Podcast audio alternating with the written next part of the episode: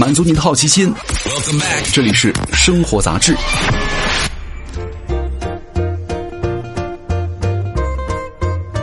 嗨，各位好，欢迎来到生活杂志，我是奥巴庆。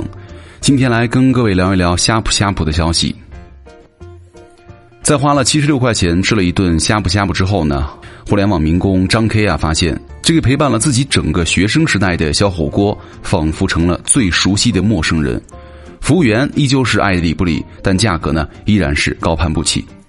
在网上你随手一搜，有相同感受的消费者呢，似乎还不在少数哈。说以前两个人吃七八十块就够了，现在呢得一百四起步。以前说我一个人吃呷哺呢都要九十加呢，有这些钱呢，不如再添点去吃海底捞了，是吧？至少服务好啊。还有人说转型呢，主要体现在了装修、菜品和服务呢毫无进步，甚至连麻酱都没有以前好吃了。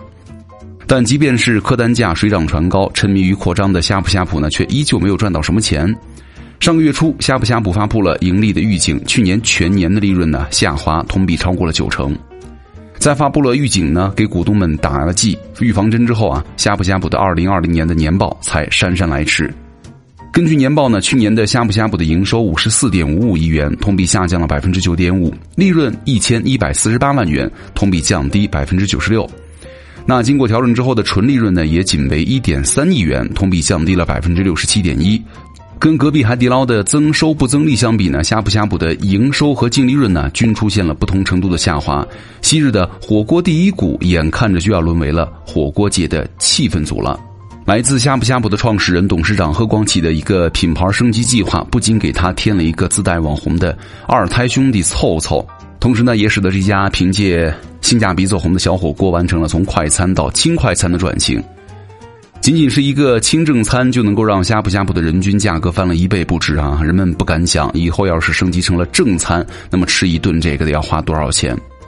其实翻翻财报不难发现哈，五年过去了，呷哺呷哺的客单价仅仅是从二零一五年的四十六块八涨到了二零二零年的六十二块三而已。考虑到原材料、人工、门店的租金等成本的上涨呢，这份涨价堪称温柔啊！但是呢，这份纸面上的顾客人均消费，无疑与消费者们人均七十到九十块钱的体感价格相差甚远。有业内人士分析说，两个版本的人均的价格落差之间呢，隐去的是呷哺呷哺的获客成本。也就是说，来自呷哺的消费顾客呢，不再是自发而来，而是被广告的营销引导而来。说完了客单价，再来说一说翻台率。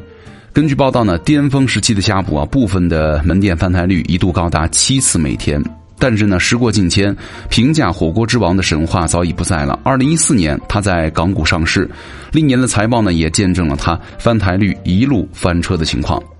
呷哺的翻台率呢，从二零一四年的三点八跌到了二零一五到二零一七年的三点四、三点三，再到二零一八到二零一九年的二点八、二点六，直到二零二零年的二点三，中间从未反弹过。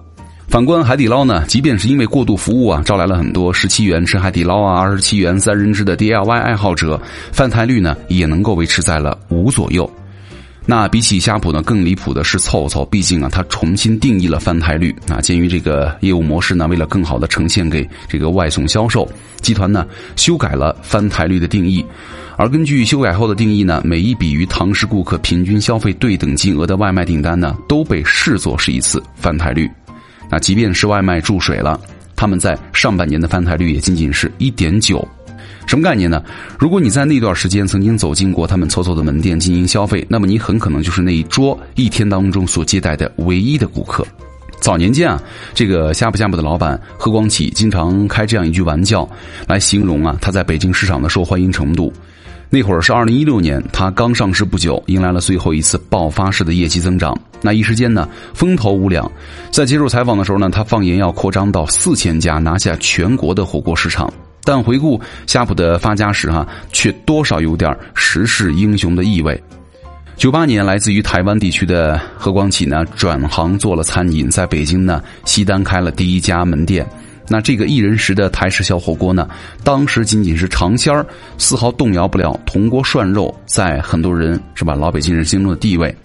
直到零三年一场非典呢，反而让人们发现了这个小火锅的安全卫生的一面，于是呢，他们就占尽了优势，而且他们还是大碗的性价比。毫不夸张哈，那个时候的夏普呢，是每一个学生在疲惫生活当中的英雄梦想，是每逢周末离开学校的时候改善伙食的一个值了。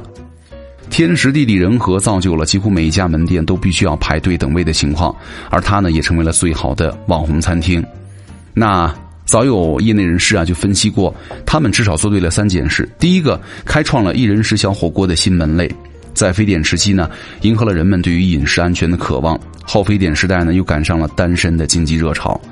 第二，找准了北京这个大本营，因为在发展的初期呢，位于北京的超过一半的门店为他们贡献了百分之七十以上的收入。而北京的生活人群呢，兼具了北方人对口味不挑剔、爱吃牛羊肉和麻酱的饮食偏好，以及大城市的年轻人呢喜欢外出就餐的高特点。第三个就是抓住了重点啊，把好钢呢用在了。刀刃上，所以说任何人都可以看得出来啊，夏普在菜品、环境和服务上进行了相当明显的取舍，而在菜品价价格足够低啊，性价比足够高的基础之上，只要做到环境干净整洁，服务上保持一般的水准，就足以在二十年前把本店绝不打骂顾客作为卖点的北京服务行业立于不败之地了。二零一六年呢，经过了大幅的门店升级之后啊，夏普认为自己开始走在了休闲、精致和高端的路线上，可以试试往南方发展了。